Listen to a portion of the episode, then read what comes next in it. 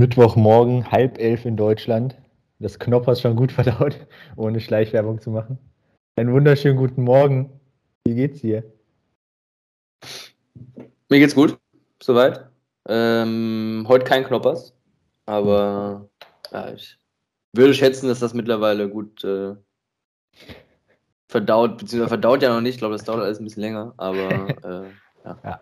Ist korrekt. Das ist korrekt. Das geht innerhalb von einer Stunde noch nicht. Ähm, Bundesliga stand an und auch Euroleague, Champions League mit Auslosung. Ähm, der Plan ist eigentlich ganz voll. Ähm, ich glaube, jetzt in dieser Woche ist auch der Rückblick schöner als die äh, als der Blick voraus, weil ja keine Bundesliga am Wochenende ist. Was macht man denn da am Wochenende? Stimmt, ja. Ich hätte fast gesagt, äh, Nationalmannschaft Fußball schauen. aber. Weiß nicht, wie äh, attraktiv das sein wird, aber. ja. Sind ja, glaube ich, irgendwelche Freundschaftsspiele, kann das sein für Deutschland? Hm, ich meine ja. Ich meine sogar gegen Israel und gegen Holland, äh, Niederlande, aber ich bin mir da jetzt auch nicht sicher. Aber das wirst du ja bestimmt. Das dürfte eigentlich stimmen. Also, hast ja. du durchaus recht. Uh. aber das, dann war es das auch schon mit mir. Ich weiß ja nicht mal den Kader der Nationalmannschaft. Aber ja, kann man ja dann vielleicht ans Ende der Folge schieben und dann jetzt ja. mal über die Bundesliga sprechen. Da ist auch einiges passiert. Kuriositäten ähm, fallen mir so spontan zwei ein, dann viele Elfmeter, viele Standardtore, wenig Tore aus dem Spiel. Das ist ein bisschen schlecht für mich, für das Torspiel am Ende. Ähm, ein Bundesliga-Rekord wurde aufgestellt. Tatsächlich. Kannst schon mal drüber nachdenken. Dauert ein bisschen, bis wir da hinkommen. Und ähm, der DFB hat Abschied genommen von, musste Abschied nehmen von seinem Ex-Präsidenten Egidius Braun. Er ist im Alter von 97 Jahren am letzte Woche Dienstag, glaube ich, ähm, verstorben. Ähm, war von 92 bis 2001 Präsident des Deutschen Fußballbundes und war beteiligt an der Vergabe der Weltmeisterschaft 2006. Ähm, ich bin mir jetzt nicht hundertprozentig sicher, welche Rolle er da gespielt hat, aber ja, wenn er zu der Zeit Vergabe ist er meistens sechs Jahre vorher DFB-Präsident war, dann war es schon eine sehr ähm, große Rolle, die er eingenommen hat. Ja, dementsprechend in allen zehn Stadien, beziehungsweise neun Stadien, Mainz hat ja zweimal zu Hause gespielt, ähm, gab es für Egidius Braun eine Schweigeminute ähm, das. Ja, war auf jeden Fall ein guter Typ. Ich habe nur seine Biografie, meine ich ja geschrieben, oder so ein bisschen auch sein, sein Motto war immer: Fußball ist mehr als ein 1 zu 0. Ähm, Finde ich eigentlich ein ganz sympathisches und äh, treffendes Motto. Und ich glaube, das hat er auch ganz gut gelebt in seiner, in seiner Amtszeit oder allgemein auch, glaube ich, als Privatperson. Und ähm, ja, ein wichtiger, wichtiger Mann des deutschen Fußballs gewesen, auf jeden Fall. Ja, dann kommen wir jetzt, machen wir wieder den harten Cut, wie letzte Woche, was er ähnlich. ähm, zum Bundesliga, zur Bundesliga, zum Nachholspiel. Mainz Dortmund. Ich muss zugeben, dass ich äh, Mittwochabend um 18.30 Uhr leider nicht vorm Laptop saß und mir das Spiel nicht live angucken konnte. Ähm, Dementsprechend musste ich mich da auf die Highlights ähm, beschränken. Ähm, deshalb könnte meine Zusammenfassung des Spiels vielleicht etwas kürzer ausfallen. Aber dazu muss ich das Spiel erstmal in meinen Notizen finden. Ich habe mir aufgeschrieben, Seite 30. Bielefeld, Bochum, München, Wolfsburg. Mhm. Vielleicht kannst du ja schon. Ah, ich kann ja auch schon wissen. Du gefunden? Ähm, letzte Woche Mittwoch, ich habe es gesagt, 18.30 nachgeholt. Ähm, die erste, in meinen Augen, beziehungsweise in den Highlights, die erste Chance, die gezeigt wurde, war Torgen Hazard in der 22. Der ähm, auch laut Kommentator die, die erste Chance dann auch eben hatte, die erste gefährliche Chance. Ähm, sonst war es aber ein sehr intensives Spiel, viele Zweikämpfe geführt, wenig schöne Spielzüge, ähm, nichts fürs Auge, nichts für den neutralen Zuschauer.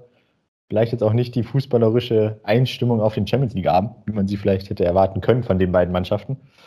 Ähm, springen wir gleich mal in die zweite Halbzeit. Da äh, in der 60. kam Erling Haaland wieder rein.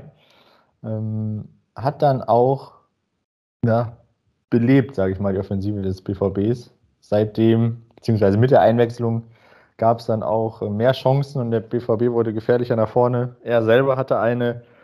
Torgen Hazard und Julian Brandt waren dann noch äh, sehr gefährlich vor Robin Zentner aktiv, ähm, konnten aber das Tor nicht treffen.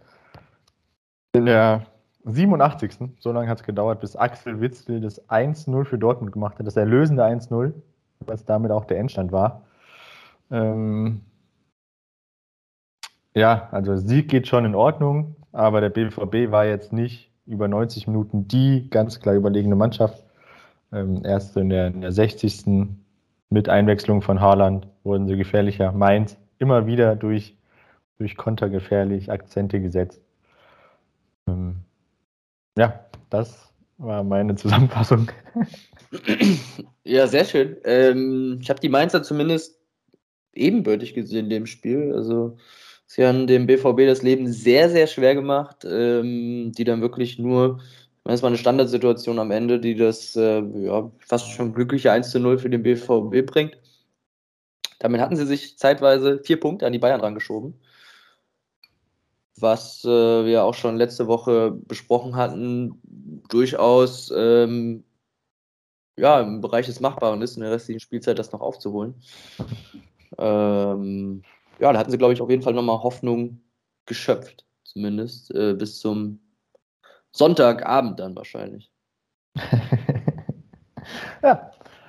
Ähm, wollen wir ja gleich weitermachen und zum jetzigen Bundesligaspieltag, nämlich Spieltag 27, springen? Ja. Springen wir zum Wochenende. Erstes Spiel: VfL Bochum gegen Borussia Mönchengladbach. Äh, zum Spiel: beide Teams ohne Coach aufgrund von Corona. Auch das erste Mal in der Bundesliga-Geschichte, dass das passiert ist. Ähm, beide Corona geplagt, nicht an der Seitenlinie. Ansonsten war es ein Spiel, wo ich den VfL Bochum als aktivere Mannschaft eingeschätzt habe. Das belegen auch die Zahlen: 16 zu 8 Torschüsse. Ähm, Sommer immer wieder stark gerettet. Also die Bochumer wirklich äh, gut dabei, haben aber die Tore nicht gemacht. Und so war es dann die Gladbacher mit einem Doppelschlag innerhalb von sechs Minuten, Player und Embolo.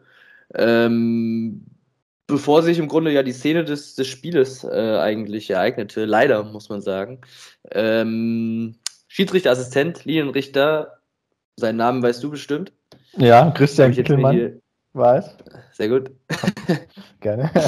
ähm, wird von einem ja, vollen Bierbecher am Hinterkopf getroffen und äh, geht zu Boden. Daraufhin das Spiel erst unterbrochen, äh, einige Minuten. Die Spieler und die Offiziellen gehen in die Kabine und dann, ja, ich weiß nicht, 20 Minuten später oder sowas wird dann entschieden, dass das Spiel komplett abgebrochen wird. Damit also das 2 zu 0 zu dem Zeitpunkt für Gladbach äh, nicht gewertet. Ich glaube, äh, Stand jetzt würde man das Spiel wahrscheinlich nachholen als Geisterspiel, oder? Oh, äh, ich bin jetzt also eher davon ausgegangen, dass das Spiel für Gladbach gewertet wird. Achso, aber dann steht das auf jeden Fall noch nicht fest. So ist, also ja. Also ich habe das zumindest Freitagabend dann so verstanden, dass die Wahrscheinlichkeit hoch ist, dass das Spiel für Gladbach gewertet wird, weil der Bierbecherwurf ja. aus äh, zwar neutralem Block Wurf, also der Bierbecher aus, aus einem neutralen Block geworfen wurde, aber die Wahrscheinlichkeit, dass es ein Bochum-Fan war, sehr hoch ist. Und dann kriegt Bochum höchstwahrscheinlich noch ein Geisterspiel aufgebrummt im Ende, zum Ende der Saison. Aber ja. ich bin mir jetzt nicht sicher, ob es jetzt, ob es da jetzt noch irgendwas schon was Neues gibt. Auf jeden Fall, Christian Gittelmann hat dabei eine Schädelprellung sowie einen Schleudertraum erlitten. Also äh, tatsächlich gar nicht mal nur ein kleiner Kratzer oder irgendwas. Ähm, Ja, ob man den Schuldigen ausgemacht hat, ich weiß nicht, aber eigentlich anhand der Bilder so ist, vielleicht müsste man ihn schon finden. Ähm, ich weiß nicht, ich kann immer nicht verstehen, wieso man sein volles Bier irgendwo hinwerfen muss. Weiß nicht. Ich würde es eigentlich eher trinken, um ehrlich zu sein. also. ja. Ist korrekt. Ähm, kann ich nicht so richtig verstehen. Ansonsten, ähm, ja, würde ich glaube ich vermuten, dass jetzt irgendwie kommende Woche oder jetzt diese Woche irgendwann da eine Entscheidung äh, gefällt wird. Und ja.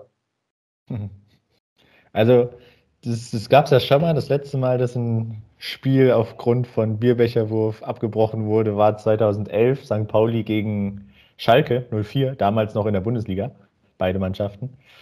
Ähm, und da kam es dann dazu, dass das Spiel für für Schalke gewertet wurde, die 2-0 geführt haben zu dem Zeitpunkt und St. Pauli dann am ersten Spieltag der neuen Saison ein Geisterspiel hatte.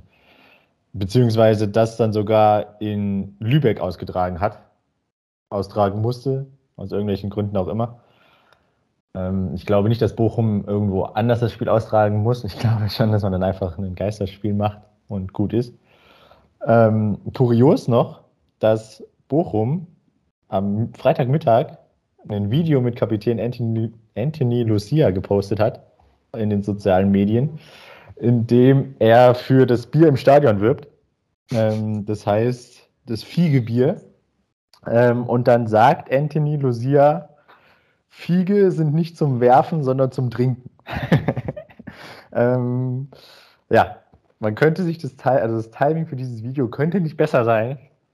Ähm, ich weiß nicht, wie das dann zustande gekommen ist, dass man dann ähm, nach dem Spiel eigentlich mehr über diese dumme Aktion sprechen muss, als über das Fußball, über das Fußballspiel. Ähm, ja, die Reaktion von Manuel Riemann, also war genauso zu erwarten, als dann auf dem Spielfeld der Linienrichter sich dann hingekniet hat, weil er eben äh, gemerkt hat, dass sein Kopf ein bisschen wehtut, als er den Bierbecher abgekriegt hat, ähm, kam Riemann, wie er halt immer so ist, sehr energisch aus seinem Tor rausgesprintet, hat sich vor die Fans gestellt und man kann ganz deutlich auf seinen Lippen lesen, das ist dumm, was er dann da in Richtung Fans brüllt. Ähm, ich hätte gerne ein Interview von ihm gehört nach dem Spiel, aber dazu kam es leider nicht. Ähm, haben die Bochumer wahrscheinlich auch bewusst so gemacht, dass Manuel Riemann da jetzt nichts Falsches in Richtung Fans sagt. Ähm, aber ja, also richtig dumme und unnötige Aktion. Ähm, ich hoffe, dass man den Schuldigen oder die Schuldige findet und dann auch dementsprechend sanktioniert. Ähm, ich meine, das geht, geht gar nicht, da äh, generell sowas zu werfen und dann auch noch in Richtung eines, eines Menschen, egal ob es jetzt ein Spieler, Schiedsrichter, Linienrichter, wer auch immer ist. Ähm, das hat. Vor allem in der Situation gab es auch gar keinen Grund, auf ihn sauer zu sein, oder? Das ist korrekt. also, also, Jan Sommer hat glaube ich, gerade den Ball.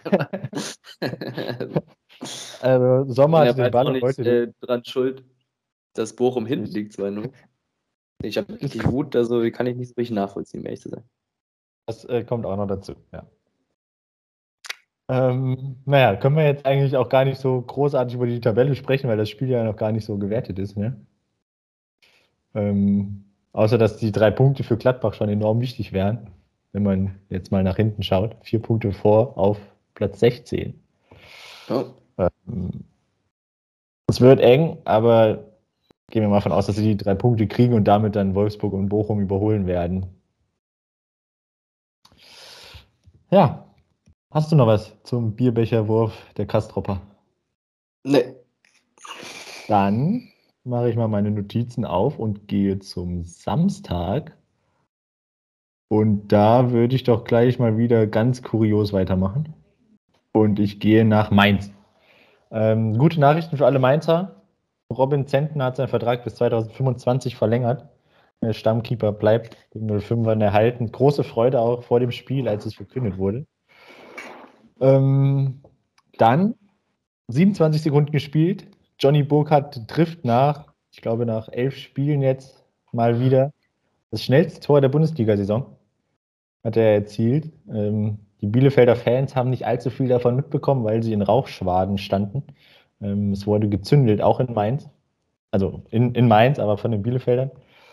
Ähm, dann geht's weiter. Wir sind hier noch immer noch nicht am Ende der Kuriositäten. Ähm, 16. Minute. Ähm, Ecke für Mainz. Musa Niakate köpft den Ball aus rund fünf Metern ziemlich zentral auf Stefan Ortega, der aber aufgrund der kurzen Distanz ein paar Problemchen hat, den Ball festzuhalten. Ähm, er kullert dann so leicht durch seine Beine, er schmeißt sich drauf und hat dann den Ball. Ähm, in den Kameras ist zu erkennen, dass der Ball die Linie zwar berührt, aber nicht vollends überschreitet. Ähm, nach, aber nach kurzer Zeit, es waren, ich glaube, da waren so fünf bis sieben Sekunden Verzögerung, zeigt Felix Zweier, Schiedsrichter des Spiels, plötzlich in Richtung Mittelkreis und sagt, äh, ein Tor für Mainz, weil sein Handgelenk vibriert hat, beziehungsweise die Uhr der Torlinientechnik. Ähm, ja, deine kurze Einschätzung zu dieser Aktion Erst dachte ich, vielleicht hat er noch was anderes am Handgelenk, was vibrieren könnte, aber äh, ich glaube, er würde ja auch zumindest auch mal so draufschauen. So. Und ich glaube, da ist, wird ja auch irgendwas eingeblendet oder so. Äh, ja, ich würde es als, als äh, einfachen Technikfehler vielleicht beschreiben. Also ich würde es jetzt auf die Technik schieben, um ehrlich zu sein. Ähm, er hat sich dann die Bilder angeschaut und da war ziemlich klar zu erkennen, ähm, dass der Ball zu jeder Zeit auf beziehungsweise noch vor der Linie ist und nicht mit vollem Umfang die Linie überschreitet. Demnach äh, ja, musste er das Ganze dann äh, ein bisschen erklären, was denn da passiert ist, warum er jetzt den Treffer doch zurücknimmt, weil die Mainzer ja schon, glaube ich, kurz gejubelt hatten. Äh, aber ja, ich meine, passiert. Ähm, die Torlinientechnik war ja bisher immer sehr, sehr zuverlässig. Also es hat ja wirklich immer sehr gut funktioniert bisher. Ähm, Finde ich so, okay, da darf sich ruhig immer alle 500 Spiele ein kleiner Fehler einschleichen äh, mhm. der ja dann auch berichtigt worden ist. Aber jetzt meine Frage an dich. Ähm, Torlinientechnik wird überstimmt von dem Videoschiedsrichter. Braucht man denn die Torlinientechnik überhaupt noch? Mm, ja. Weil ich könnte mir vorstellen, dass es Situationen gibt, wo die Kameraperspektive von Spielern so verdeckt ist, dass man den Ball nicht immer sehen kann. Aber dann in dem Fall wäre es dann natürlich blöd, wenn die Technik nicht richtig funktioniert. ist natürlich völlig richtig, aber dass äh, auch Technik mal kleine Aussetzer hat, daran werden wir nichts ändern können, nehme ich an. Ja, das ist korrekt. Ich erinnere mich auch an eine Szene, Gladbach-München, also Gladbach in Gladbach, als Jan Sommer den Ball gerade so noch mit einem Zentimeter oder was, äh, den Ball von der Linie kratzt. Ähm, ich glaube, das hätte man auf den Fernsehbildern nicht hundertprozentig aufklären können, ob der Ball nun drin ist oder nicht. Ähm, von daher ja, kann man die Torlinientechnik schon eingebaut lassen. Also ich meine, sie ist ja schon in den Stadien drin, von daher wäre jetzt ein bisschen unnötig, sie abzubauen. Ähm, dann der Rest des Spiels, also zumindest der Rest der ersten Halbzeit, ist relativ schnell erzählt. Es geht tatsächlich immer nur in eine Richtung. Die Mainzer, die ganz klar bessere Mannschaft, ähm, nur Wimmer hat in der 43. Minute mal ein bisschen, ein Hauch von Gefahr ähm, in Richtung Mainzer Tor gesendet. Aber das war es dann auch schon. Ähm, zweite Halbzeit ging eigentlich genauso weiter. Johnny Burkhardt nach, nach vier Minuten aus äußerst kurzer Distanz ähm, schießt er das Ding an die Latte. War er danach auch selber ein bisschen überrascht, dass er den, den Ball aus der, der ähm, kurzen Entfernung dann doch noch so hoch bekommen hat. Ähm, aber auch in der zweiten Halbzeit ging es kurios weiter und genau da wurde dann der Bundesliga-Rekord, ein weiterer Bundesliga-Rekord aufgestellt. Denn es ist noch nie vorgekommen, dass eine Mannschaft innerhalb von 15 Minuten durch drei verschiedene Elfmeterschützen drei Elfmeter bekam und auch verwandelt hat. Ähm, zugetragen hat sich das alles im Bielefelder Strafraum. Einmal Briedel an Barrero, einmal Andrade an Barrero und einmal Briedel an Ingwarzen. Ich glaube, wir können es kurz machen. Alle drei Elfmeter zurechtgegeben. Und ähm, ja. ja. und alle, also der eine ungeschickter als der andere verursacht von den Bielefeldern. Also da, äh, ja, weiß nicht, was da los war in den 15 Minuten. Stefan Ortega ähm, hat dann die Welt auch nicht mehr verstanden. Er war an dem Tag der ärmste Mann auf dem Platz, will ich meinen. Er hält ja bis auf einen Schuss alles, was auf seinen Kasten kommt und dann kriegt er dreimal einen Elfmeter gegen sich. Ja, den ersten hat dann auch Chef KT selber verwandelt, den zweiten hat Johnny Burkhardt Mann des Spiels verwandelt und den letzten hat der gefaulte Markus Ingwertsen dann auch selber verwandelt. Ähm, und alle drei auch äußerst souverän. Also da hatte Ortega jetzt nicht den Hauch einer Chance. Ähm, ja, unterm Strich, Mainz gewinnt verdient, spielerisch die bessere Mannschaft. In der zweiten Halbzeit haben sie dann, was das Spielerische angeht, ein bisschen nachgelassen. Aber sie wurden ja herzlichst von Bielefeld eingeladen zum Tore schießen. Ja, Bielefelder rutschen ab, ab, ab, rutschen ab auf Platz 17. Ähm, 25 Punkte, ein Punkt hinter dem drei Gestirn aus Stuttgart, Augsburg und Hertha. Und äh, ja, die Mainzer bleiben da so ein bisschen dran. 37 Punkte, ein Rückstand auf Platz 8 und 9 und drei Rückstand auf die Kölner, die auf Platz 7 verweilen. Die Arminia jetzt vier Spiele in Folge verloren. Das erste Mal unter Frank Kramer, dass das so ist. Und aber auch vier Spiele in Folge kein Tor erzielt. Ähm, sie müssen sich berappeln. Nächste Woche, ganz wichtiges Spiel zu Hause gegen den VfB Stuttgart direkter Konkurrent im Abstiegskampf. Eine Niederlage wäre nicht so schön für die, für die Bielefelder. Deswegen, ähm, ja, wird es höchste Zeit, dass sie wieder zur Form kommen. Äh, ja, womit wir bei den Stuttgarter sind, würde ich mal sagen. Ähm, beim Stuttgarter Spektakel, möchte ich fast sagen. Ähm, volles Stadion, in Stuttgart, soweit ich das sehen konnte. Äh, ob da jetzt drei, vier Plätze noch frei waren, weiß ich nicht. ähm, aber man kann sagen, die Fans ähm, haben den Abstiegskampf vollkommen angenommen. Also ein volles Stadion zu Hause gegen FC Augsburg in einem sehr, sehr wichtigen Spiel. Wüsste nicht, ob ich das bei den Hertanern sehen würde. Ähm, deswegen äh, Chapeau an die Stuttgarter Fans. Super Stimmung ähm, gewesen. Wirklich äh, ähm, ein geiles Spiel auch. Am Ende ein 3 zu 2 für den VfB, der ja, über weite Strecken das deutlich bessere Team war. Äh, spielerisch äh, überlegen, ähm, Ballbesitztechnisch hatten sie deutlich mehr vom Spiel, waren, wie ich fand, wirklich die eindeutig bessere Mannschaft. In Führung gingen aber die Gäste aus Augsburg, André Hahn, der das 1 zu 0 markiert früh im Spiel, sechste Spielminute. Ähm, Waldemar Anton war es dann, der, glaube ich, nach einer Standardsituation mhm. ähm, den Ausgleichstreffer erzielt und postwenden kassieren sie aber das äh, 1 zu 2 noch vor der Halbzeitpause durch Gregoritsch. Ähm, das war ein, ja, ein kurzer, heller Moment der Augsburger. Kann ich, kann ich da mal kurz eingrätschen? Kurzer, heller Moment der Augsburger. Ähm, es war ja, auch, sehr gern. Äh, da würde ich gerne mal Schiedsrichter Patrick Ittrich loben.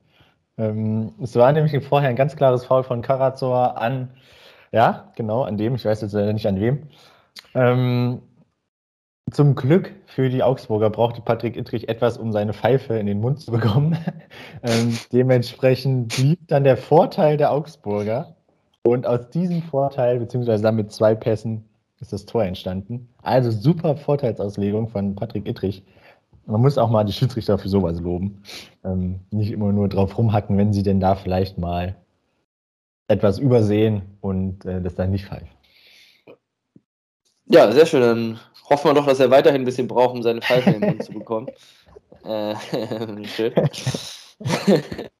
Zweite Halbzeit, ähnliches Bild, außer dass die Stuttgarter, wie ich fand, fast noch besser waren. Also noch dominanter, spielerisch noch besser gewesen. Äh, Augsburg wirklich kaum Entlastung äh, bekommen. Und die Stuttgarter von den heimischen Fans nach vorne gepeitscht. Ähm, Mamouche mit einem sehr, sehr sehenswerten Freistoß, den er ins äh, linke Eck zimmert äh, zum Ausgleich und dann ähm, zur Freude aller Fans Thiago Tomas, ähm, die Laie aus Portugal, meine ich, ja. Zum 13-2 Siegtreffer für den VfB, hochverdient, 24 zu 10 Torschüsse am Ende. Ähm, ja, ich fand den VfB viel, viel besser als die Augsburger. Ich meine, das sind beides direkte Konkurrenten. Ähm, Stuttgart hätte, wie ich finde, hier deutlich höher gewinnen müssen. Äh, und ich finde, ich muss sagen, sie haben die besten Karten. Und ich finde auch das größte Potenzial in der eigenen Mannschaft. Und ähm, ich würde ihnen beste Chancen ausrechnen, dass sie die Klasse halten. Ja, erzähle ich auch schon seit drei Wochen. Äh, letzte Woche hat es nicht so ganz geklappt. Aber äh, schön, dass wir uns da einig sind, was das angeht. Ähm, statistisch vielleicht noch 8 zu 0 Ecken für den VfB. Ähm, und was, das ist deine Aussage von eben nochmal unterstreicht, dass die Augsburger eine Passquote von 67 Prozent hatten. Das heißt, dass nur jeder, äh, dass jeder dritte Pass ein Fehlpass war. Ähm, ja, unterstreicht dann auch vielleicht dann auch die äh, spielerische Klasse des äh, VfB, dass sie die Augsburger immer unter Druck gesetzt haben in, in gegnerischen Ballbesitzphasen. Hm. Ja, zum Spiel hast du schon alles, alles erwähnt, was ich auf dem Zettel habe. Ähm, 26 Punkte für beide. Torverhältnis auch von minus 15, beide. ähm, aber die Augsburger haben noch ein Spiel weniger. Sie dürfen in zwei Wochen Mittwoch ja, ähm, noch gegen Augsburg, das, äh, gegen, gegen Mainz, ja, Augsburg gegen Mainz, das Nachholspiel antreten. Ich meine auch zu Hause, da könnte man ja. wichtige Punkte noch im Abstiegskampf sammeln. Wer weiß, wie die Tabelle dann nach dem, nach dem 28. Spieltag aussieht, wenn man zu Hause gegen Wolfsburg spielt. Ähm, auf jeden Fall für Augsburg gut, dass sie äh, Stand jetzt noch dieses Spiel in der Hinterhand haben. Ähm, aber es kann natürlich dann auch noch zu einer ganz, ganz gefährlichen Drucksituation kommen, wenn man das Spiel gegen Wolfsburg verliert und äh, Hertha und Bielefeld gewinnen sollten. Ähm, dann geht man nämlich da mit anderen Vorzeichen in das Nachholspiel. Ähm, von dir angesprochen eben schon die Hertha aus Berlin. Sie haben auch am Samstag in der Konferenz gespielt. Sie hatten die TSG Hoffenheim zu Gast. Alle haben sich schon auf das Debüt von Felix Magath gefreut an der Seitenlinie, aber dann war tatsächlich relativ schnell klar, ähm, dass der Herr Magath nicht an der Seitenlinie stehen wird, weil er äh, Corona-positiv ist. So ähm, er wurde vertreten von seinem langjährigen Spieler und dann ähm, auch schon Co-Trainer Mark Fotheringham, ähm, der das auch ganz gut gemacht hat, sehr energisch draußen ähm, rumgetigert ist. Äh, die Verbindung zu Magath hat auch gestanden, wie Marco Richter nach dem Spiel erzählt hat, kurz, kurz vor Spielbeginn gab es noch eine Videoschalte und auch in der Halbzeit ähm, zu den Spielern und wie man dann auch gehört hat, soll äh, der Kontakt zur Bank auch über das ganze Spiel da gewesen sein. Ähm, zum Spiel, es hat ein bisschen gebraucht, bis da bis die TSG ins Spiel kam. Hertha war von Beginn an eher die gefährlichere Mannschaft. Hoffenheim hatte zwar mehr Ballbesitz, ähm, aber die Chancen eben nicht. Ähm, Grundstein hat für den Sieg der Hertha, 3-0 hat man gewonnen, hat äh, Marvin Plattenhardt gelegt, der drei Freistöße reingebracht hat und ja, alle drei gingen dann ins Tor. Er hat dann noch ein paar mehr Freistöße reingebracht und Ecken, ähm, aber dreimal erfolgreich nach Standards, vor allem nach Freistößen aus dem Halbfeld. Ähm, und dann vermehrt auch einen Kopfballablage. Also man konnte da schon ein Muster erkennen, was, ähm, was die, die Standards von Hertha angehen. Ähm, Hoffenheim hat, haben mich ein bisschen in der Offensive enttäuscht. Ähm, da war zu wenig nach vorne, was ähm, Alex Schwolo da in, in, Verlegenheit gebracht hätte. Ähm, ja, somit gewinnt Hertha weil sie die effektivere Mannschaft waren. 13 zu 8 Torschüsse gehabt, drei Tore erzielt. Ähm, spielerisch ähm, war es jetzt nicht auf dem Niveau, was die Stuttgarter momentan an den Tag legen. Ähm, aber das Ergebnis stimmt und das ist ja in der momentanen Situation das, was, was zählt. Ja, die Frage ist ja, was hat Felix Magath, was die anderen Trainer, die vor ihm da waren, bei der Hertha nicht haben? Ähm, unfassbar, was er in der kurzen Zeit äh, aus dieser Mannschaft gemacht hat. Sie sind gegen Hoffenheim ähm, sechs Kilometer mehr gelaufen als die Hoffenheimer. Sie haben die Hoffenheimer Offensive im Grunde ja, fast komplett abgemeldet, hatten mehr Torschüsse, haben mehr Zweikämpfe gewonnen. Ähm, ja, wirklich äh, sehr, sehr stark. Ich habe die Hertaner Abwehrspieler bzw. die ganze Mannschaft ähm, Abwehraktionen feiern sehen Ja, also wirklich unfassbar. Mhm. Da hat man sich nach einem geblockten Ball abgeklatscht, äh, hat sich gefreut. Ja, es war wirklich, ähm, ja, das habe ich so bei der Berliner Mannschaft bisher noch nicht gesehen. Und ähm, das kann dann auch schon den, den Unterschied machen. Klar, die Tore sind jetzt drei Standardtore, aber ja, am Ende zählt das Ergebnis und fand, dass die ähm, jetzt nicht unbedingt viel schlechter waren als die Hoffenheimer in diesem Spiel. Das war dann durchaus ein verdienter Erfolg. Und ja, Felix Magath scheint ein kleiner Zauberer zu sein. ähm. auf, jeden, auf, jeden, Fall hat man auch schon relativ zeitnah nach seinem Amtsantritt gehört, dass der erste Hertha-Spieler ähm, das Training abbrechen musste, weil er nicht mehr konnte. Also er kam gesundheitlich an seine Grenzen. ähm, da, ja, da wird man sich dann auch darauf einstellen müssen, dass das Training wohl etwas härter wird. Ähm, zum Glück für die, für die Spieler ähm, ist Felix Magath erstmal jetzt nicht am Trainingsplatz und kann da kann sie weiter nach vorne peitschen, will ich fast schon fast sagen. Ähm, ja, erstaunlich fand ich auch noch im Interview nach dem Spiel, Marco Richter hat von Herr Magath gesprochen und ähm, war sehr begeistert, was Marc äh, an der Seitenlinie abgezogen hat. Also den Cheftrainer sieht's mir und den Co-Trainer okay. duzen wir. wow. Äh, Respekt ist auf jeden Fall da. ja, ich denke auch. Hoffenheim dritter auf der Stelle, Platz 6, 44 Punkte. Ein Punkt hinter Leipzig und Freiburg. Und Hertha auf dem 16. Platz im Relegationsrang. Vorbeigeschossen an, der, an den äh, Bielefeldern. Und jetzt punktgleich mit Augsburg und Stuttgart. Letztes Spiel der Konferenz. Kräuter Fürth gegen Freiburg. Ähm, Streich hätte hier den Rekord aufstellen können für die meisten Siege als Freiburger Chefcoach. Ähm, am Ende er, muss er leider noch warten, äh, Minimum zwei Wochen. Denn äh, gab eine Nullnummer in Fürth. Am Ende ein 0 zu 0. Spielvereinigung sich nach der Leipzig-Klatsche ganz gut erholt, waren zeitweise mit den Freiburgen, wie ich fand, auf äh, Augenhöhe, hatten auch hier und da ähm, zumindest kleine Ausrufezeichen gesetzt und äh, Chancen auf einen eigenen Treffer.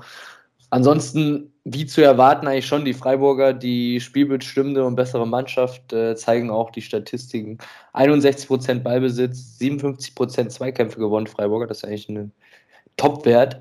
14 zu 8 Torschüsse, also auch da überlegen hatten, äh, meine ich, zwei Alu-Treffer, die Freiburger. Also waren zweimal sehr, sehr nah dran an einem eigenen Treffer. Am Ende hat es nicht gereicht und ähm, ja, ich finde so, gerade solch, an solchen Spielen sieht man dann, ob eine Mannschaft irgendwie schon so weit ist, dass sie zu den Top-Mannschaften irgendwie dann dabei zählen kann oder mithalten kann, ob man einfach solche Spiele führt, dann auch mal ähm, ja, ein bisschen dreckig vielleicht mit 1 zu 0 gewinnt. Ähm, dafür hat es dann hier noch nicht gereicht. Deswegen die Freiburger jetzt nach dem Spiel Platz 5, äh, ein Punkt vor der TSG, punktgleich mit Leipzig. Und die Fürther treten weiterhin als äh, Schlusslicht der Fußball-Bundesliga auf der Stelle mit 15 Punkten. Es sind 11 Punkte Rückstand auf den Relegationsplatz und die beiden Plätze davor. Ja, zum Spiel habe ich auch relativ wenig hinzuzufügen. Ähm, unterdurchschnittliches Bundesligaspiel, fußballerisch tatsächlich eher wenig Highlights. Ähm, ja, Haberer und Schalai waren das mit den Aluminiumtreffern. Einmal Latte von Haberer und einmal lenkt Linde den Ball von Schalai an den Pfosten. Ja, aber sonst, ähm, ich sag mal so, relativ wenig TV-Zeit in der ähm, Bundesliga-Konferenz hatte das Spiel. Ähm, ja, Tabelle hast du schon gesagt, Freiburg weiterhin da oben mit dabei. Äh, in zwei Wochen kommt der FC Bayern ins Europaparkstadion. Europ ja doch, Europaparkstadion heißt glaube ich. Ähm, ich bin gespannt, ob Christian Streich dort dann den alleinigen Rekord der meisten Siege als Freiburg-Trainer aufstellt oder ob er dann noch eine Woche warten muss. Ähm, ja, und Fürth darf nach Frankfurt ähm, in eineinhalb Wochen. Ja, auch mal gespannt, was da, was, was sie da erwartet. Ähm, ich weiß auf jeden Fall, dass uns jetzt, wenn ich richtig gezählt habe, der Spieler des Spieltags erwartet. Wir haben fünf Spiele hinter uns, vier in der Konferenz, ein Freitagsspiel. Ähm, dementsprechend darfst du oder darf ich anfangen? Hm, du darfst. Ich darf. Das ist schön. Ähm, ich spreche über einen Spieler, über den wir bisher noch nicht gesprochen haben. Ähm, für mich Spieler des Spieltags, weil er nur 15 Minuten auf dem Platz stand und sehr viel Impact aufs Spiel genommen hat. Ähm, ich spreche von Paulinho von, von Leverkusen. Er wurde in der 81. Minute eingewechselt, hat dann in der 86. und in der 92. zwei Tore gemacht, ähm, hat die Offensive von Leverkusen dann nochmals belebt und eben den Schritt besser gemacht oder den, den Ticken besser gemacht, der ähm, dann ausschlaggebend war für den Sieg der Leverkusener. Und dementsprechend haben für mich die 14 Minuten, 15 Minuten, die er auf dem Platz stand, ähm, gereicht, um Spieler des Spieltags zu werden. Ja, ähm, sehr gut. Hatte ich auch auf dem Zettel, aber mir war relativ schnell klar, ich muss mich für einen Berliner Spieler entscheiden äh, nach diesem Spieltag hatte ich zwei Optionen. Ich hatte Niklas Stark auf dem Zettel, unfassbar gutes Spiel gemacht, wurde ein bisschen, ein bisschen vorgerückt, hat, glaube ich, mehr auf der 6 agiert, anstatt im, ähm, als Innenverteidiger. Ähm, dann hatte ich aber noch die Option, einen Namensvetter zu nehmen. Ähm, ja. Dann dachte ich mir, gut, dann muss ich die äh, Chance einfach ergreifen und habe mich für Marvin Plattenhardt entschieden, der alle drei Treffer quasi aufgelegt hat. Gut, die letzten beiden war, glaube ich, nochmal ein Kopf dazwischen. Ähm, aber ansonsten an allen drei Treffern, ähm, ja, maßgeblich beteiligt dran war, alle drei Standards getreten hat, also ähm, ja, fast drei Vorlagen verbuchen konnte und ansonsten auch ein super Spiel gemacht auf der linken Abwehrseite. Ähm, am Hertaner Sieg maßgeblich dran beteiligt. Deswegen Marvin Plattenhardt, mein Spieler des Spieltags. Ja, ich kann auch beide deiner Auswahl nachvollziehen. Ähm, Niklas Stark, der auch als Frank Buschmann weiß, die Aufstellung gesehen hat, ähm, dachte Buschi eigentlich, dass Niklas Stark nicht auf der 6 spielt und hat sich relativ früh festgelegt, dass äh, Magath mit einer Dreierkette spielt und Askasiba ja. als einzigen Sechser. Aber das war nicht so. Ähm, vielleicht war das auch ein Schachzug von, von Felix Magath, der ein bisschen den Gegner überrascht hat. Ja. Ähm, ja, kann ich beides nachvollziehen. Beide ein super Spiel gemacht. Ähm, kommen wir zum Topspiel. FC Bayern München gegen Union Berlin. Vorweg, Viertelfinalauslosung der Champions League war letzte Woche Freitag. Und vielleicht kurz deine Meinung zum Spiel gegen Villarreal. Villarreal, äh, ja, also vermeintlich, glaube ich, das leichteste Los, was man hätte erwischen können in der Champions League. Ähm, sind eigentlich Spiele, die man beide gewinnen muss. Allerdings glaube ich, dass es auswärts nicht so leicht wird. Also ich glaube, da geht es ganz gut ab, Villarreal. Ähm, haben die nicht letztes Jahr die Euroleague gewonnen oder waren zumindest im Finale? Na, da ist einer schon in der Gegneranalyse drin. Die haben die Euroleague tatsächlich, die Euroleague tatsächlich gewonnen. Ja, ja also ähm, ein Gegner, den man dann vielleicht doch ein bisschen unterschätzt und äh, gerade deswegen vielleicht gefährlich. Ja. Aber eine schöne Auswärtsfahrt. Spanien. Ähm, ja, und ich glaube, ja, dann wurden auch schon die Halbfinals ausgelotet, richtig? Also dann quasi die jeweiligen Gegner, die aufeinandertreffen könnten. Ja, hast du die auch zufälligerweise gerade parat? Ich habe sie nämlich nicht parat. Also ich weiß zumindest, dass die Bayern gegen den Sieger aus Benfica Lissabon oder FC Liverpool spielen. Uh, uh, uh, auch schön. Ja. Ähm, also vermutlich dann Liverpool, aber ohne mich da jetzt zu weit aus dem Fenster legen zu wollen. ähm, ja. Ich bin gespannt. Also ich glaube trotzdem, dass es schöne Spiele werden. Ob sie spannend werden, weiß ich nicht. Ähm, aber aus deutscher Sicht glaube ich schon, dass es ähm, sich lohnt einzuschalten. Ich glaube auch, das zweite Spiel ist sogar bei Amazon Prime, leider. Ähm, erstes Spiel noch auf The Zone. Habe ich gerade letztens eine, ein Bild gesehen was wer überträgt.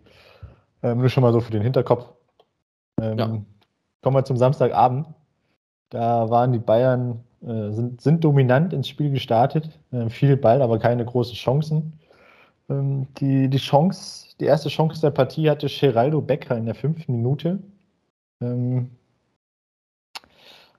ja, dann kam Lewandowski in der zehnten, die erste gute Chance für Bayern.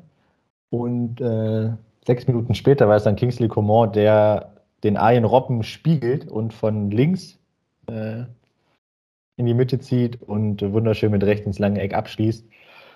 Ähm, man könnte über Lute sprechen, aber es war schon ein sehr wuchtiger Schuss. Ähm, ich weiß jetzt nicht, ob er den unbedingt halten muss. Also er kann ihn halten, ja. Neuer hätte ihn wahrscheinlich gehalten. Ähm, aber ich weiß nicht, ob, ob jeder Bundesliga-Keeper so einen Schuss hält. Ich würde sagen, die meisten. okay, oh. Also, okay. ich fand, man kann ihn da von, von, von der Schuld nicht freisprechen. Was, was hat, ich bin leider in der Halbzeit, Halbzeitanalysen sind jetzt nichts so für mich. Äh, hast du zufällig gehört, was Lothar Matthäus dazu gesagt hat? Nee, nee, leider. Also ich, ich würde mal meinen, dass er das ähnlich gesagt hat wie du gerade. Weil er ja auch jemand ist, der gerne auf den Keepern rumhackt. Äh, aber naja.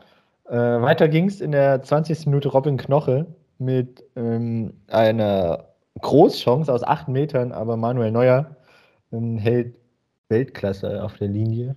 Ähm, Taiwo Avoni ist dann zwei Minuten später, der die nächste Chance für Union hatte, nach einem Konter. Also es war nicht so, dass die Berliner hier komplett unterlegen waren. Also sie hatten schon die drei angesprochenen Chancen von mir. Da muss jetzt eigentlich einer von rein, wenn du in Bayern, also in München, einen Punkt holen willst oder gar gewinnen willst, müssen sogar zwei oder vielleicht sogar alle rein. Ähm, haben sie leider nicht gemacht und wie es dann eben so ist, auf der anderen Seite ist es dann ein Tordebüt für Nian Su, der nach einer Ecke per Kopf zum 2-0 trifft. Lut ist wieder dran, ähm, aber da lege ich mich fest, aus kurzer Distanz Kopfball, den muss er nicht halten. Ähm, ja. Er ist da dran, aber aus fünf Metern schwierig. Ähm, sprechen wir über die 45. Minute, wieder über Lute. Ähm, diesmal ein Zweikampf mit Lewandowski. Ähm, langer Ball, Lewandowski alleine durch. Er ist vor Lute am Ball. Dann gibt es den Zusammenprall zwischen beiden. Ist es ein Elfmeter? Ist es ein Stürmerfoul? Ist es einfach nur unglücklich? Schwierig. Weil dadurch, dass Lute nichts mit dem Ball am Hut hat und Lewandowski natürlich vorher dran ist, der Ball aber, wie ich fand, auch schon weit weg auch fliegt. Also war, war, fast unerreichbar, selbst wenn er durchlaufen hätte können. Ähm, weiß nicht, ich war tatsächlich ein bisschen überrascht, dass dann der Elfmeterpfiff kam. Ähm, hätte ich so nicht mit gerechnet. Aber dann auch eine Sache, wo man dann wahrscheinlich wieder sagen muss, gut, es ist keine eindeutige, klare Fehlentscheidung und deswegen bleibt es bestehen. Ne? Ja, also die, ich glaube, die Sache, wo der Ball hinspringt, entscheidet dann eher nur über die Farbe der Karte oder ob es eine Karte gibt oder nicht. Ich glaube, es gab keine. Ähm, ja, ich glaube auch, dass man es so oder so hätte entscheiden können, weil Lewandowski ja schon das Bein sehr strecken muss, um an den Ball zu kommen und dann in der Kürze der Zeit kann er es halt dann auch nicht mehr voll und ganz zurückziehen. Ähm, ja, so ein 50-50-Ding, also wie du gesagt hast, man kann es dann nicht als klare Fehlentscheidung festlegen. Ich glaube auch, wenn er andersrum gepfiffen hätte, hätte man es jetzt nicht zurücknehmen können. Ähm, den Elfmeter gab es dann, Lewandowski hat ihn verwandelt ähm, zum 3-0 kurz vor der Pause. Und nach der Pause ist es dann wieder Lewandowski, zwei Minuten. Ähm, brauchte er für das 4-0 nach wunderschöner Kombination, haben die Bayern einmal einmal mehr ihre Supertechnik ähm, gezeigt, schön durchkombiniert. Und dann ist Lewandowski, der ins leere Tor einschieben muss, nur einschieben muss. Ähm, können wir kurz machen, ab der 50. Ähm, nicht viel passiert, Spiel plätschert vor sich hin. Bayern hat den Ball, spielen sich aber nicht die ganz großen Chancen raus. Union setzt auf Konter, setzt ab und an noch Akzente. Ähm, aber da ist jetzt auch nichts Großes dabei, über das wir noch sprechen müssen. Aber über die 49. können wir noch kurz sprechen. Nian Zu und Knoche begegnen sich im Bayern-Strafraum. Ähm, Zweikampf Knoche streckt das Bein raus. Man könnte sagen, er hält drauf. Nian Zu tritt von unten gegen den Fuß von Robin Knoche. Ähm, Knoche spielt den Ball. Nian Zu tritt ihn dann unter den Fuß. Ähm, Elfmeter Foul von Knoche, also Stürmerfoul in dem Fall, oder unglücklicher Zusammenprall? Was meinst du? Ich meine, gepfiffen wurde ja Stürmerfoul. Oh, nee, ich glaube, es auch gar nichts gepfiffen. Entweder Stürmerfoul oder gar nichts. Auf jeden Fall kein Elfmeter. Ja. Das kann ich sagen. äh, ich weiß nicht, ja, irgendwann hat man sich mal irgendwie drauf geeinigt, dass dieses Draufhalten halt ein Foulspiel ist, ja. Ähm, auch wenn man dann quasi getreten wird oder nicht, es ist dann irgendwie ziemlich egal. ähm, irgendwie ist halt einfach so. Ähm, deswegen, ja, finde ich es schon okay, dass man dieses Draufhalten dann eher als strafwürdig ähm, bemisst, als eben dann das, äh, der Tritt von unten. Und ja, deswegen, ich glaube, man hat aber einfach weiterlaufen lassen. Fand ich auch okay. Ich bin halt kurz unterbrochen, weil die beiden Schmerzen hatten. Ist halt auch die Frage, wer dann mehr Schmerzen hat. Ne? Also ich meine, wenn ja. du von unten gegen so einen Stollenschuh voll gegentrittst, ja. ist jetzt auch nicht gerade ähm, schmerzfrei. Ja. Ähm, tabellarisch die Bayern kurzzeitig ihren Vorsprung wieder auf sieben Punkte ausgebaut vor den Dortmundern. Und Union Berlin auf Platz 9, beziehungsweise zu dem Zeitpunkt waren sie noch auf Platz 8. Ähm, Punkt, jetzt punktgleich mit der Eintracht, aber aufgrund des schlechteren Torverhältnisses sind sie auf Platz 9. Zwei Punkte Rückstand auf Platz 7.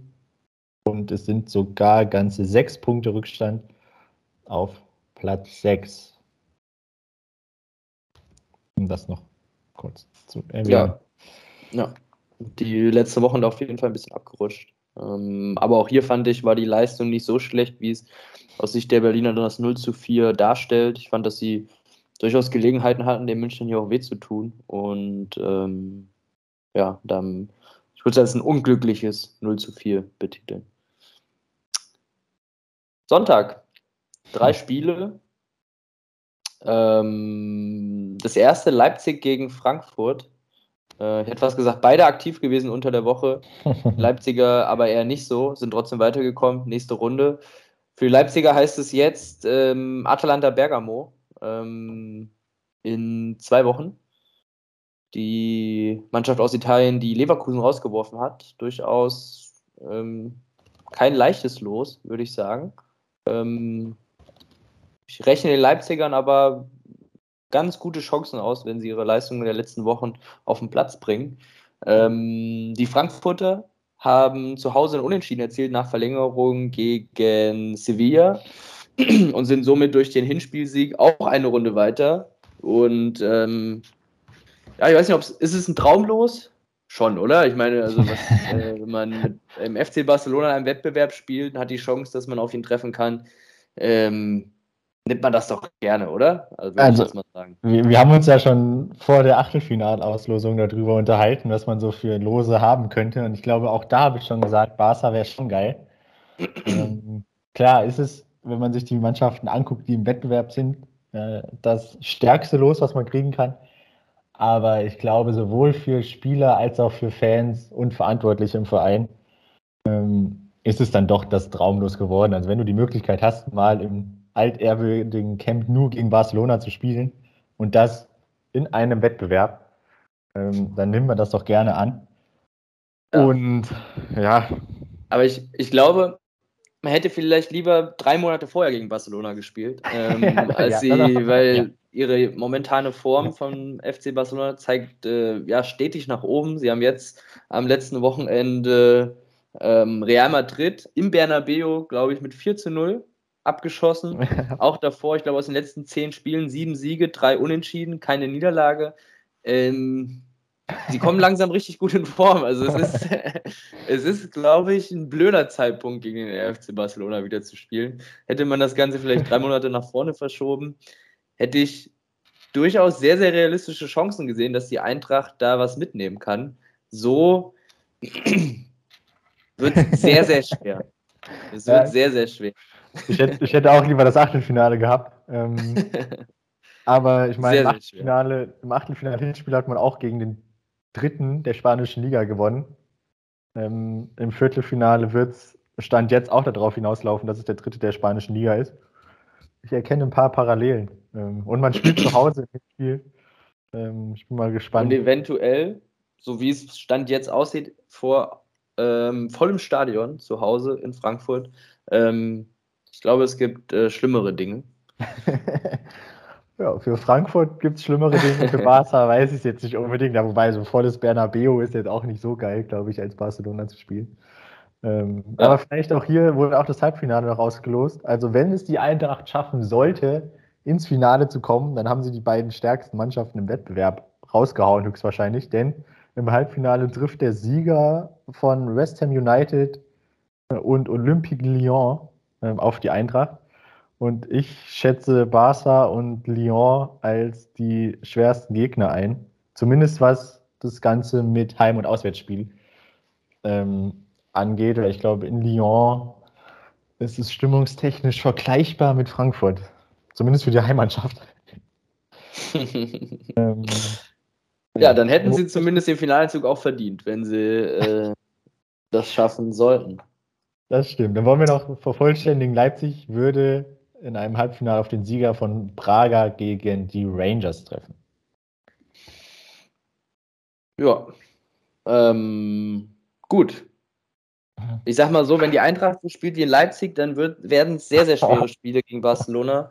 Ähm, sie kamen mit vier Siegen in den letzten vier Pflichtspielen ähm, nach Leipzig, so in den letzten Bundesligaspielen, oder? Aus den letzten. Pflichtspiele ist schwierig, äh, weil sie am Donnerstag. Pflichtspiele schwierig. Ähm, die letzten vier Spiele nicht verloren, so rum ist richtig. So. Ähm, von der Eintracht. Die Leipziger das beste Rückrundenteam. Ich meine 22 Punkte aus neun Spielen. Mhm. Also durchaus zwei Mannschaften, die im Aufschwung sind. Ähm, ich habe in dem Spiel aber ja nur eine Mannschaft gesehen, die im wirklichen Aufschwung ist, und das waren die Leipziger. Ähm, waren das bessere Team. 68% Zweikampfquote der Leipziger. Das ist beachtlich. Ähm, also, es ist, äh, ja, die Eintracht auch mit stattlichen 21 Fouls, ähm, beziehungsweise Hand gespielt. Also, ähm, ja, wussten sich da durchaus nur unfair zu helfen. Ähm, am Ende 15 zu 5 Torschüsse für die Leipziger. Sie hatten wirklich sehr, sehr viele Chancen, haben sich nicht belohnt. Ähm, Trapp das ein oder andere Mal zur Stelle gewesen oder das Aluminium. Zweimal, meine ich, Alu getroffen, die Leipziger. Mhm. Ähm, also wirklich sehr, sehr viel Pech. Sie haben die Chancen einfach nicht genutzt und so gab es dann eine Nullnummer. 0 zu 0 das Spiel ausgegangen am Ende. Die Frankfurter oh, eine nennenswerte Chance oder zwei maximal. Nach vorne ging da, fand ich, sehr, sehr wenig und auch hinten wirklich kein gutes Spiel gemacht. Aber wie gesagt, wenn man nur 32 Prozent der Zweikämpfe gewinnt, wird es auch schwierig, irgendwie ernsthaft dagegen zu halten. Deswegen Leipziger viel, viel besser, haben aber das Tor nicht gemacht und somit muss man schon fast sagen, dass die Leipziger hier zwei Punkte eher verloren haben, anstatt einen gewonnen. Tabellarisch ähm, ja, macht das schon den Unterschied, dass sie eben am Platz 3 nicht so dranbleiben, wie sie das gern gehabt hätten. Die Leverkusener ähm, am Sonntag gewonnen gehabt. Ähm, deswegen sind sie drei Punkte vor den Leipzigern jetzt. Die Leipziger punktgleich mit Freiburg und einen Punkt vor Hoffenheim. Also es ist dann durchaus ein Kampf um diesen äh, Champions League Platz, den vierten, den ja die Leipziger sich, glaube ich, eher ersparen würden und da äh, eher an Platz 3 dranbleiben würden. Allerdings, ja, mit der Nullnummer jetzt müssen sie eher nach hinten schauen. Die Frankfurter nehmen, glaube ich, den Punkt dann gerade dem Spielverlauf, nach dem Spielverlauf gerne mit. Ähm, Platz 8 haben sich an den Unionern vorbeigeschoben, punktgleich, allerdings das bessere Torverhältnis und sind auf zwei Punkte dran an dem ersten FC Köln. Conference League ist in Sicht. Ja, ich glaube, da würde man lieber über die Euroleague für die Champions League qualifizieren, als über die Liga für die Conference League. Ja, spielerisch hat man der Eintracht dann doch angemerkt, dass ähm, da 120 harte Minuten gegen Sevilla noch in den Knochen steckten. Ähm, aber ich muss auch sagen, Leipzig hatte, hat mir den Eindruck vermittelt, dass sie am Donnerstag auch gespielt haben. Also da waren auch viele, da waren viele Fehlpässe drin, die ich so von Leipzig nie auf dem Zettel gehabt habe. Ähm, klar, sie waren eine spielbestimmte Mannschaft, hatten mehr Torchancen, aber ähm, das Tempo war nicht so da wie sonst. Und ja, die, die einfache, viel, viel zu einfache Fehlpässe, die Eintracht aber auch überhaupt nicht nutzen konnte. Ähm, ja, und dann kann man eigentlich aus Frankfurter Sicht froh sein, dass man da 0-0 spielt ähm, und muss sich dann wirklich bei Kevin Trapp bedanken, dass er ähm, mal wieder oder endlich mal wieder die Null gehalten hat hinten ähm, und somit ja, ausschlaggebend war, dass man in Leipzig punkten konnte. Ähm, ja, kommen wir zum 17:30-Spiel am Sonntag. Da haben die Leverkusener dann quasi nachlegen können. Ähm, gegen Wolfsburg. Beide Mannschaften erstaunlicherweise offensiv ausgerichtet, kannte ich so von Wolfsburg bisher auch eigentlich eher nicht. Ähm, erste Chance hatte Adli auf Seiten der Leverkusener. Auf der anderen Seite waren es dann aber Lukas Metscher und Maxi Arnold, der einen Freistoß ähm, wunderbar aufs Tor zieht, Lukas Radetzky äh, fast erwischt hätte. Ähm, Finne kommt dann aber doch noch ran und lenkt den Ball an die Latte. Ähm, war im Vergleich zu dem ersten Sonntagsspiel doch schon eine Steigerung, ähm, spielerisch, was das Tempo anging. Ähm, aber ja, die Tore blieben lange Zeit aus. Zweite Halbzeit war Leverkusen dann die bessere Mannschaft. Ähm, Wind hat einmal für die Wolfsburger den Pfosten getroffen. Es war dann wirklich wieder die Abschlussschwäche, die ähm, sich durchgezogen hat bis zur 86. Minute, als dann Paulinho den erlösenden 1-0-Treffer gemacht hat und dann zwei, in der 92. Ähm, ich glaube, zwei Minuten Verschluss machte dann das 2-0, nachdem Demir bei eigentlich schon auf dem Weg zur Ecke war, zur Eckfahne war und äh, Zeit, auf Zeit spielen wollte ähm, sieht er dann hinten Paulinho ganz frei am zweiten Pfosten und serviert die Flanke, aber punktgenau auf seinen Kopf. Ähm, ja, also Leverkusen war in der zweiten Halbzeit schon die bessere Mannschaft. Wolfsburg hat gut mitgespielt und auch gut dagegen gehalten, hätten in der ersten Halbzeit ein Tor verdient gehabt. Ähm, wenn man sich die Statistiken anguckt, 15 zu 14 Torschüsse für Leverkusen, Ballbesitz ausgeglichen, Zweikampfquote leicht pro Wolfsburg, ähm, ist der Sieg für Leverkusen das eine Tor zu hoch, aber für mich geht der schon in Ordnung, weil, weil Leverkusen einfach in der zweiten Halbzeit mehr gemacht hat. Ähm, eine kuriose Szene gab es noch in der 83. Ähm, ein Vierfachgelb von äh, Schiedsrichter Dr. Felix Brüch verteilt. Ähm, es gab eine Rudelbildung ähm, Gelb gab es für Lacroix und Asta Franks auf Seiten der Wölfe und für Kerem Demirbay und Hinkapie auf Seiten der Leverkusener. Ähm, hat er mal ganz kurz einen Prozess gemacht und danach haben sich die Gemüter auch äh, wieder beruhigt gehabt. Ähm, tabellarisch, ja, Leverkusen hast du ja gerade schon angesprochen, drei Punkte vor Leipzig auf Platz drei. Und die Wölfe, ja, treten weiter auf der Stelle. 31 Punkte, 5 vor Hertha auf dem Relegationsplatz und 6 Punkte vor der Arminia. Ähm, nächste Woche, beziehungsweise ähm, übernächste Woche, übernächstes Wochenende geht es nach Augsburg. Ähm, und ich würde mal sagen, da, da ein Sieg und man hat mit dem Abstiegskampf relativ wenig zu tun. Ja, kann man sich auf jeden Fall nicht freisprechen, noch nicht, wie ich finde. Allerdings ähm, ist die Leistung der Wölfe schon deutlich verbessert äh, gegenüber der Leistung vor ein paar Monaten. Dass man hier zu Hause gegen ja, einen Champions League-Aspiranten, muss man ja ganz klar sagen, ähm, ein gutes Spiel macht, auch, wie ich fand, dann auch ebenbürtig ist ähm, und auch Chancen auf zumindest unentschieden hat oder sogar auch in Führung zu gehen, ähm, zeigt dann doch, dass sie auf einem sehr, sehr guten Weg sind und Kofeld dann die Mannschaft, äh, ja, so den Turnaround auf jeden Fall, auf jeden Fall geschafft hat. Ähm, ja, wieder doppeltes Alupech. Es zieht sich ein bisschen durch den Spieltag durch. Wir hatten es bei den Freiburgern, bei den Leipzigern, jetzt bei den Wölfen. Ähm, ja, war der Spieltag des doppelten Alupechs. Letztes Spiel. In diesem Spiel kein doppeltes Alupech, wenn ich mich recht erinnere. ähm, allerdings mit einem Erling Haaland in der Startelf, meine ich.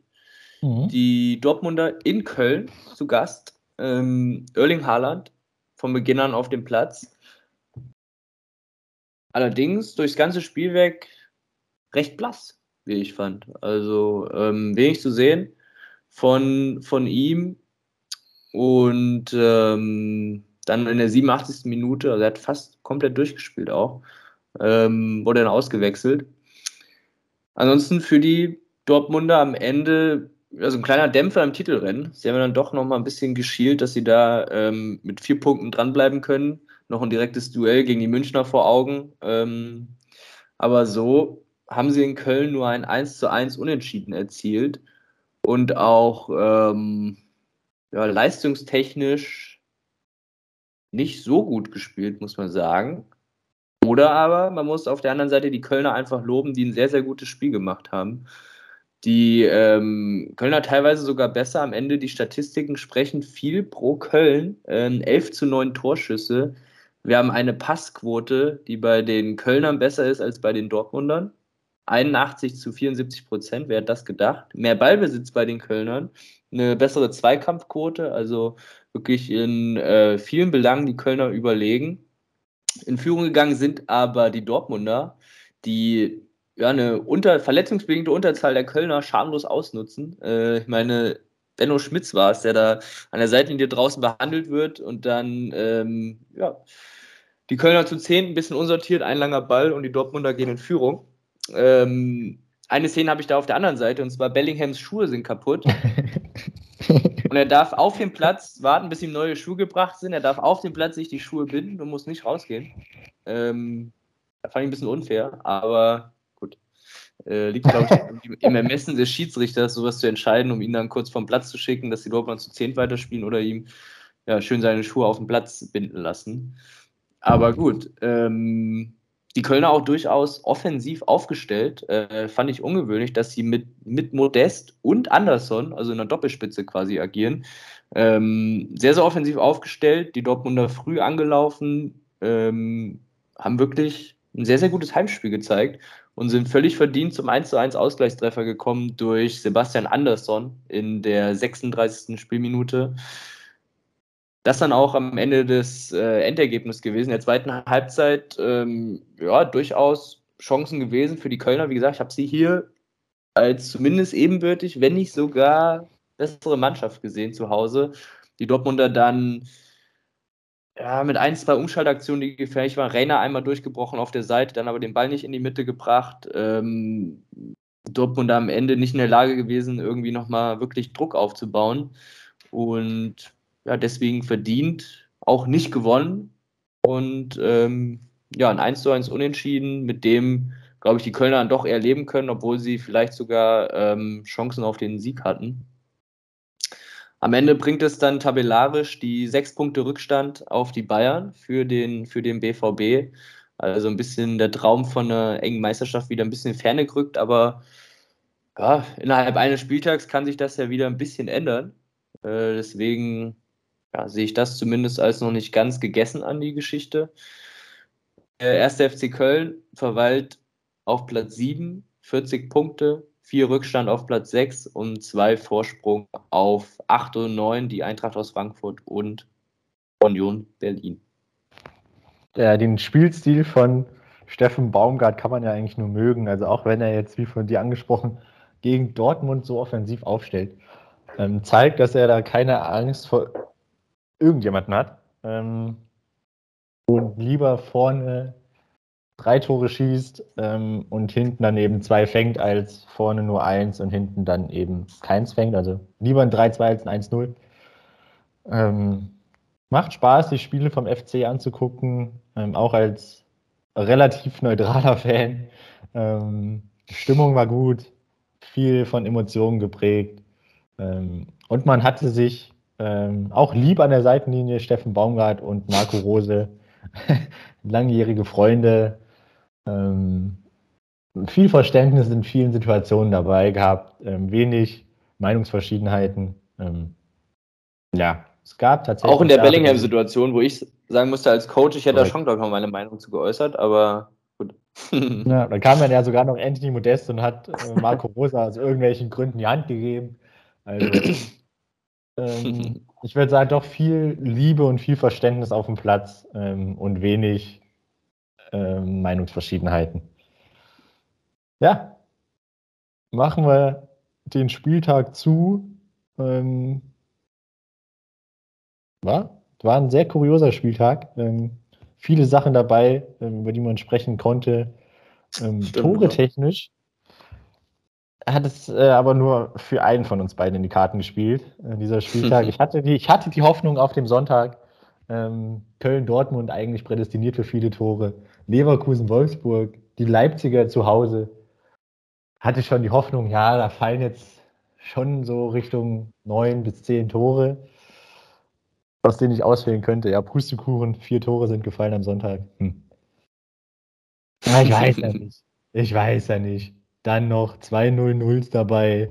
Ähm, ja, ich habe ein Tor rausgesucht, aber ich wage es zu bezweifeln, dass du lange dafür brauchst, um es zu erraten. Also, wenn du soweit bist, leg ich los. Ja, bitte. Freistoß auf der rechten Seite. Der Ball wird an die 16. Grenze gespielt. Der aufgerückte Verteidiger köpft den Ball quer rund 10 Meter vor das Tor. Der Mannschaftskollege schiebt den Ball mit rechts in das linke untere Eck ein. Keine Möglichkeit für den Keeper. Tor für. Ich habe noch gedacht, ob das, als ich das live gesehen habe, ob das eine Wiederholung ist von dem, von dem anderen Tor. Weil beide Tore, zumindest wie ich sie jetzt in Erinnerung habe, fast genau identisch gefallen sind. Quasi Freischluss und dann wird mit Kopf rübergelegt und dann wird eingeschoben. Ja, Demnach, ja, das, ist, so, ja, das ist, ist tatsächlich so. Glaube ich, äh, einfach Glückssache, auf welches ich tippe.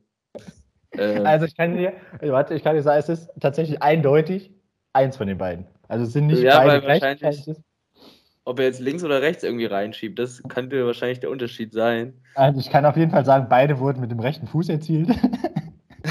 Schön. Das ist es nicht, es ist tatsächlich, wo der Ball einschlägt. Das ist es ja. Ja, es ist jetzt. Äh, eins war doch auch noch quasi mit. Äh, wo David Raum irgendwie noch dabei ist oder so. Was war das denn? Ja, ich weiß nicht, es ist am Ende eine Glückssache, deswegen ich gehe auf. Ich gehe also auf, den Verein weißt du ja. Ich gehe auf das letzte. Das 3 zu 0 und das hat dann Lukas Thyssar gemacht und Boyata war, der den Ball rübergeköpft hat. Das ist vollkommen korrekt. also es ist, ich habe auch nochmal bei Kicker nachgeguckt, das Tor wird Lukas Toussaint angerechnet. Es ist das, wo David Raum auch noch irgendwie ähm, seine Aktien da im Spiel hat, ob er den Ball trifft oder nicht, weiß ich nicht. Ähm, aber beim 2-0 ist Belfodil mit rechts ins rechte Eck. Also, ähm, ich würde mal sagen, gut geraten, richtig entschieden für ähm, das Tor 3-0, vollkommen korrekt. Ähm, ja, sehr gut. Damit ging der Spieltag, glaube ich, trotzdem mit einem Punkt an mich. Ähm, aber ich bin mir jetzt nicht hundertprozentig sicher. Wir haben ja auch das Gladbach-Spiel noch, was noch nicht gewertet wurde. Ähm, dementsprechend würde ich da auch noch ein bisschen warten mit der Auswertung des 27. Spieltags. Ja. Gut, was passiert jetzt die nächsten Wochen? Wir haben äh, natürlich jetzt spielfreie Bundesliga, wir hatten es angesprochen, ähm, ganz viele Länderspiele. Also die Deutschen machen nur, was heißt, ja doch, machen nur Freundschaftsspiele. Israel, Holland, Niederlande. Hat sie schon gesagt. Ansonsten sind die WM-Quali-Playoffs stehen an. Ähm, Portugal, Türkei unter anderem, Italien, Nordmazedonien, Schweden, Tschechien und Wales, Österreich sind die ersten Duelle. Jetzt am Donnerstag, also am 24.03. Abend, 2045, alle Spiele. Ähm, das heißt, da werden sich die letzten Teilnehmer der WM entscheiden. Genauso funktioniert es auch auf den anderen Kontinenten. Also in Südamerika findet die WM-Quali weiterhin statt, äh, in Afrika ähm, wie auch in Asien. Also überall geht es um die WM-Qualifikation. Alle Mannschaften, also fast alle Nationen im Einsatz. Ähm, und die deutsche Nationalmannschaft, um mich noch mal ganz kurz gucken, wann sie denn ihre wichtigen Spiele austrägt, am Samstag und dann am kommenden Dienstagabend äh, gegen die Niederlande. Ähm, ja, ansonsten dann erst Bundesliga wieder übernächstes Wochenende. Ähm, da hatten wir schon mal über diverse Partien gesprochen. Ich glaube, Abstiegskampf könnte interessant werden. Ähm, wir hatten da die Bielefelder, die zu Hause gegen Stuttgart spielen. Ganz, ganz wichtiges Spiel für ja, beide Mannschaften, würde ich sagen. Ähm, ansonsten Union Berlin gegen Köln. Spiel um Platz 7. Ähm, Union könnte vorbeiziehen. Dann die Hertha in Leverkusen zu Gast. Leverkusen muss weiterhin Punkte sammeln, um nicht noch von dem dritten Platz wegzurutschen. Die Herthaner auch im Abstiegskampf. Die Münchner in Freiburg. Die letzten Jahre sehr, sehr schwierige Spiele gewesen. Ähm, deswegen vielleicht was drin für die Dortmunder, die aber im Topspiel zu Hause gegen Leipzig ran müssen. Ähm, alles andere als ein Selbstläufer. Und ja, dann Augsburg zu Hause gegen Wolfsburg. Du hast gesagt, wenn die Wolfsburger verlieren, würde ich schon nochmal einen Blick nach unten wagen, auf jeden Fall. Ähm, genauso die Gladbacher, die zu Hause gegen Mainz spielen. Kommt noch ein bisschen drauf an, wie dieses Bochum-Spiel jetzt gewertet wird, ob sie ein bisschen entspannter sein können oder nicht. Ähm, ja, also ein bisschen was drin am kommenden Bundesligaspieltag übernächste Woche. Dann, ähm, wir hören uns auch dann danach erst wieder. Also wir werden auch, glaube ich, eine Woche Pause machen. Äh, wohlverdient, Urlaub. möchte ich sagen. Wo, so wohlverdient. Und das heißt, wir hören uns dann nach dem Bundesligaspieltag wieder. Ähm, das heißt dann quasi irgendwie so. Lass mich mal gucken. Wann sind wir, wo sind wir denn überhaupt? Vierte, fünfte irgendwann da, oder? Genau. Also. Genau. Zum Glück ja. nicht am 1. April, das wäre eine kuriose Folge geworden. Dann, äh, ja, genießt äh, die sonnigen Märztage, hätte ich fast gesagt, aber bleibt ja anscheinend noch sonnig. Und dann bis in zwei Wochen. Macht's gut. Tschüss.